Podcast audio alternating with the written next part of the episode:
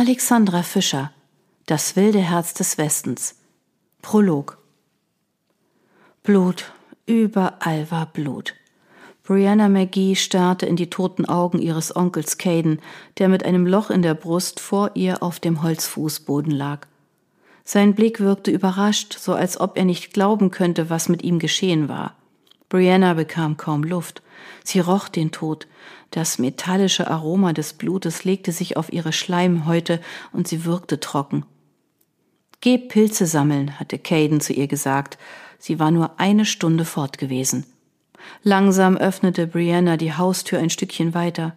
Sie ahnte bereits, was sie als nächstes sehen würde. Der Korb mit den Pilzen fiel zu Boden und die Champignons und Lacktrichterlinge rollten in die Blutlache zu ihren Füßen. Ein heiserer Schrei entrang sich ihrer Kehle. Buddy. Ihre Tante saß in dem Schaukelstuhl, den sie so geliebt hatte, aber sie lächelte nicht dabei. Vielmehr hing ihr Kopf in einem eigenartigen Winkel zur Seite und die bleichen Lippen enthüllten ihre Zunge. Ihre Brust war ebenfalls zerfetzt, das Blut hinter ihr an der Wand verteilt. Brianna ging zu ihr. Fassungslos berührte sie die roten Locken ihrer Tante und strich ihr über die schmalen Schultern. Buddys Herz schlug nicht mehr und für eine Sekunde setzte auch Briannas aus. Sie krallte sich in Buddys grünes Leinenkleid. Wach auf! Der Kopf ihrer Tante rollte herum und Brianna sprang zurück. Panik erfasste sie. Buddy und Kaiden hatten ihr versprochen, sie niemals zu verlassen. Sie hatten Brianna versichert, dass in Amerika ein neues, besseres Leben auf sie wartete. Doch nach nur einem Jahr war dieses Leben vorbei. Ausgelöscht. Das Versprechen versickerte mit ihrem Blut im Holzfußboden und ließ sie einsam zurück. Brianna zitterte. Sie zerrte an ihren Haaren, keuchte und spürte heiße Tränen auf ihren Wangen. Obwohl sie es nicht wollte, konnte sie nicht anders, als auf ihre toten Verwandten zu starren. Heute Morgen waren sie noch alle gemeinsam am Frühstückstisch gesessen. Tante Beidi hatte Pfannkuchen gemacht und Onkel Caden geschimpft, weil er unanständige irische Lieder gesungen hatte. Brianna lachte und weinte gleichzeitig bei der Erinnerung daran. Ihr Schluchzen wurde immer hysterischer. Sie schlug sich ins Gesicht und wusste nicht, warum sie das tat. Vielleicht, weil sie sich von dem tauben Gefühl in ihrem Inneren ablenken wollte, vielleicht aber auch nur, um etwas zu tun. Irgendetwas. Ihre Wangen glühten von ihren eigenen Schlägen, als sie mit einem Mal Stimmen hörte. Warum hast du das getan? fragte eine aufgebrachte Männerstimme. Ich schwöre, dass er etwas mit den Überfällen auf die Züge zu tun hat. Er hat's geleugnet, aber ich wusste, dass er lügt. Diese verdammten irischen Katholiken nehmen uns nicht nur unsere Jobs weg, sondern bestehlen auch noch unsere Arbeitgeber. Du bist der Bahnhofsvorsteher. Elkanah, du musst verstehen, dass mir keine andere Wahl blieb. Der Vorarbeiter hat ihn mit diesem blauäugigen Iren aus Boston gesehen, diesem Henricks. Der holt seine Landsleute schiffsweise hierher und setzt sie für seine Zwecke ein. Brianna lugte aus dem rückwärtigen Fenster mit der gesprungenen Scheibe. Sie sah zwei Männer, die die Gleise entlang gingen und auf ihre Hütte zuhielten. Einer war klein und stämmig, sein Gesicht wirkte zornig, der andere überragte seinen Kameraden um mindestens zwei Köpfe, er rieb sich aufgebracht sein bärtiges Kinn. Und wenn schon. Brianna hörte die Besorgnis in der Stimme des größeren Mannes. Das ist Selbstjustiz. Genau, das ist es. Der kleinere ballte seine Hände zu Fäusten. Liest du keine Zeitung? New York leidet unter dem irischen Mob. Sie tyrannisieren die Bevölkerung. Raubüberfälle, Taschendiebstähle, Schlägereien mit rivalisierenden Gangs. All das geht auf das Konto der verfluchten Iren. Wir brauchen dieses Gesindel hier nicht, Elkanah. Wir wissen doch alle selbst kaum, wie wir in Ellicotts Mills überleben sollen. Eine Sägemühle nach der anderen stellt ihren Betrieb ein. Seit wir die Bahnstation haben, geht es uns besser. Der Riss in der Scheibe zog sich durch die zwei sich nähernden Männer. Er schien sie zu trennen und ihre unterschiedlichen Ansichten zu untermalen. Ängstlich trat Brianna einen Schritt zurück. Es ging uns gut, bis die B&O Railroad damit begann, ihren einzustellen.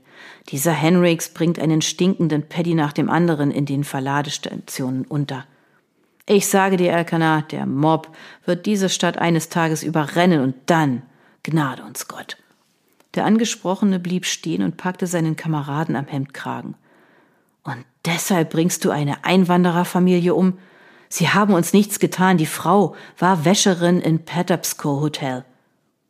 Sie war eine dreckige Irin und ihr feiner Ehemann trug die Anstecknadel des Mobs. Angewidert hielt der Kleine seinem Begleiter etwas unter die Nase. Die teuflischen Kartoffelfresser machen bei allem gemeinsame Sache. Glaubst du etwa, sie hätten nur eine Sekunde gezögert, uns dasselbe anzutun? Dieser Hendricks ist eine hinterhältige Ratte. Ich schwöre dir, dass er Stokes und Vaughan auf dem Gewissen hat. Niemand kann beweisen, dass Hendricks etwas mit den verschwundenen Kohlelieferungen zu tun hat. Unsere Kollegen wurden hinterhältig erschlagen. Wann begreifst du das endlich?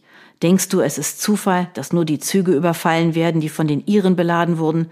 Die verschließen die Türe nicht richtig. Ich schwöre dir, Elkanah, da ist etwas im Gange, und ich werde mir das nicht länger ansehen.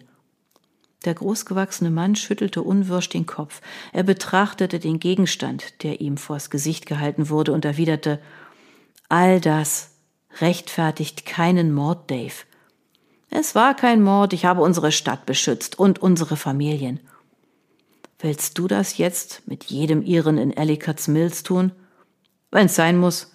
Der Mann namens Dave spuckte aus und warf den Gegenstand ins Gras. Und du wirst mir dabei helfen, Elkanah. Du bist mein Schwager und ich erwarte, dass du alles daran setzt, um meine Schwester und das Kind zu beschützen, das ihr noch geblieben ist. Iren haben in Ellicotts Mills nichts verloren. Ebenso wenig wie Nigger. Elkanah blickte zur Hütte und Brianna duckte sich instinktiv. Sie hatten eine Tochter, weißt du das? hörte sie seine Stimme. Ich habe kein Kind gesehen, und jetzt hilf mir, die Leichen der Kartoffelfresser wegzuschaffen. Die Schritte kamen näher. Brianna sah sich um. Würden die beiden ihr dasselbe antun wie Beide und Caden? Für einen Augenblick wusste sie nicht, was sie tun sollte. Die Hütte, in der sie lebte, war winzig. Sie bestand nur aus einem einzigen Raum und stand direkt an den Gleisen, die in Richtung Ellicott's Mills führten. Es gab keine Versteckmöglichkeiten und die Männer kamen immer näher. Brianna registrierte die offenstehende Haustür und hastete gerade noch rechtzeitig hinaus, bevor sie in das Blickfeld der beiden Fremden geriet. Mit eingezogenem Kopf rannte sie um die Ecke, blieb stehen und lehnte sich mit dem Rücken gegen die Hauswand. Splitter der grob gezimmerten Holzbretter bohrten sich durch ihr Kleid. Brianna lauschte. Allmächtiger, hörte sie den großgewachsenen Mann aufstöhnen. Sie waren tot, ehe sie es gemerkt haben. Es klang, als wenn etwas über den Boden gezerrt wurde. Der Kerl sieht dürr aus, aber er wiegt so viel wie eine gut genährte Sau. Pack mal mit an. Brianna schloss die Augen. Das hatten Buddy und Caden nicht verdient. Sie waren gute Menschen gewesen. Sie hatten ihr Hoffnung gegeben, ein Heim, etwas zu essen. Zwischen ihren Schmerz mischte sich Wut. Sie musste etwas tun. Bebend holte sie Atem, öffnete die Augen und stutzte. Ein Junge mit dreckigen Wangen pirschte um das Haus und blieb wie angewurzelt stehen, als er sie sah. In seinen hellen Haaren klebten Erdklumpen, und er sah aus, als wäre er geradewegs aus einer Höhle gekrochen. Über seiner Schulter hing ein Gewehr, an dessen Kolben ein toter Hase baumelte. Misstrauisch sahen sie einander an. Wo willst du sie hinbringen? drang Elkanas Stimme aus dem Inneren der Hütte. Wir legen sie auf die Gleise, Dummkopf. Der nächste Zug kommt in einer Viertelstunde. Der wird den Rest erledigen. Du als Bahnhofsvorsteher wirst ihren Selbstmord bezeugen. Bei dreckigen Iren wird keiner weiter nachfragen. Brianna schüttelte den Kopf. Zögernd erst, dann immer heftiger. Das würde sie nicht zulassen. In diesem Moment war der Junge auch schon bei ihr und hielt ihr die Hand vor den Mund. Er sprach kein Wort, aber seine braunen Augen sahen sie warnend an. Sie schüttelte weiterhin den Kopf und spürte, wie er sie mit sich fortzog.